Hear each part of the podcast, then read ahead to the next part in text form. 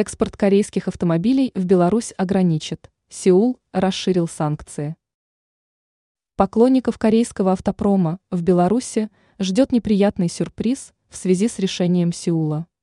Правительство Республики Корея решило расширить список санкций в отношении России и Беларуси. Стало известно, что попадет в список экспортного контроля.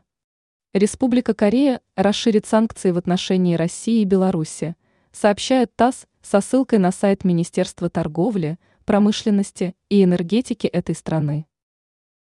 Когда вступит в силу? Новые санкции заработают в начале 2024 года.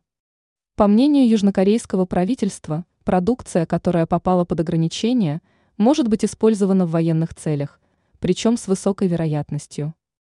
Общее правило вводит запрет на экспорт данной продукции, но возможно выдача разрешений в индивидуальном порядке. Для этого нужно соблюсти ряд условий. Одним из них является заключение контракта до вступления в силу нового уведомления. Что попало под санкции? Согласно новому решению, список запрещенной для экспорта из Южной Кореи продукции увеличился до 1159 видов. Это касается тяжелого строительного оборудования, аккумуляторных батарей, продукции для авиационной техники и легковых автомобилей попадает под ограничение легковушки с объемом двигателя свыше 2000 куб. Смотри. До этого ведомство ограничило экспорт автомобилей дороже 50 тысяч долларов США. Напомним, что Республика Корея присоединилась к антироссийским санкциям, за что Москва внесла ее в список недружественных стран.